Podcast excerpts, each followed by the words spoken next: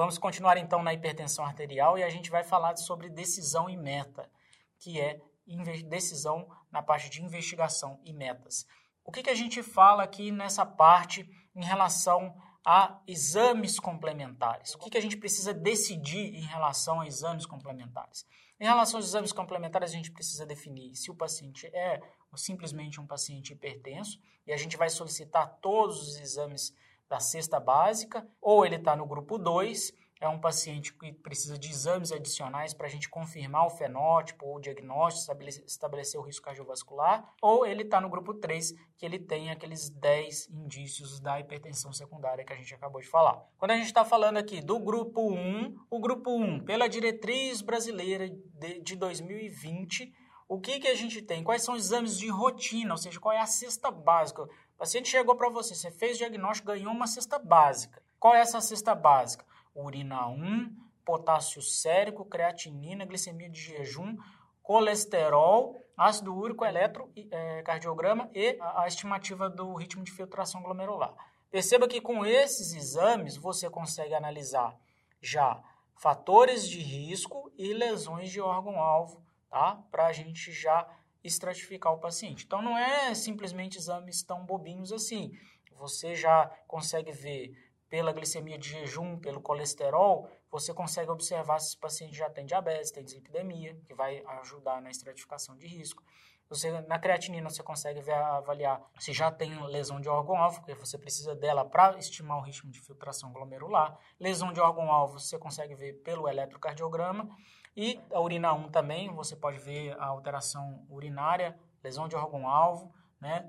E o ácido úrico, porque você sabe que mais para frente a gente vai começar o tratamento desse paciente. Em alguns pacientes, o ácido úrico pode ter um papel aí limitador por conta de alguns diuréticos tiazídicos, né, que a gente tem aí que pode é, limitar o seu uso. Então já é importante a gente já ter logo de cara se o ácido úrico desse paciente é elevado. Beleza, o paciente ganhou a cesta básica, mas tem alguns pacientes com certas particularidades que a gente vai pedir alguns exames. Não é que tem que pedir todos, é diferente do outro. O outro a gente pede todos. Nesse aqui a gente vai pensar quais são essenciais para o meu paciente. Por exemplo, ah, o paciente é diabético, já, já sei, você pediu glicemia de jejum, você vai pedir a glicada também, porque é importante você estabelecer controle glicêmico. Ah, o paciente tem dor torácica, você vai pedir um teste ergométrico, porque você quer estabelecer se ele tem DAC ou não. O paciente precisa de um, ter um eletro alterado, ecocardiograma. Ou o paciente está na dúvida, você está na dúvida se ele é realmente hipertenso. Né? será que tem efeito do avental branco ou não? Você pede um mapa MRPA. E aí você vai avaliar, né, de acordo com a necessidade, se ele precisa de um ou mais desses exames aqui. Pensando aqui cada caso para cada paciente e para cada exame uma conduta, ok?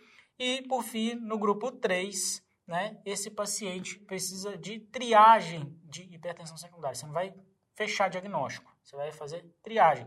Então, aldosterona e atividade renina plasmática, polissonografia, ultrassom de artérias renais, ecocardiograma transtorácico, metanefrinas é, plasmáticas, que tem alto custo, a gente vai ver mais para frente na aula de secundarismo, ou metanefrinas ou catecolaminas urinárias, que é o que a gente mais usa. Pesquisa para avaliar se o paciente tem acromegalia, que é outra alteração, cortisol sérico, TSH, T4 livre. Então, e esses são exames possíveis né, que você pode pedir. Você não precisa pedir tudo de uma vezada só. O paciente chega lá com potássio baixo, com hipertenso refratário, você vai lá e pede tudo.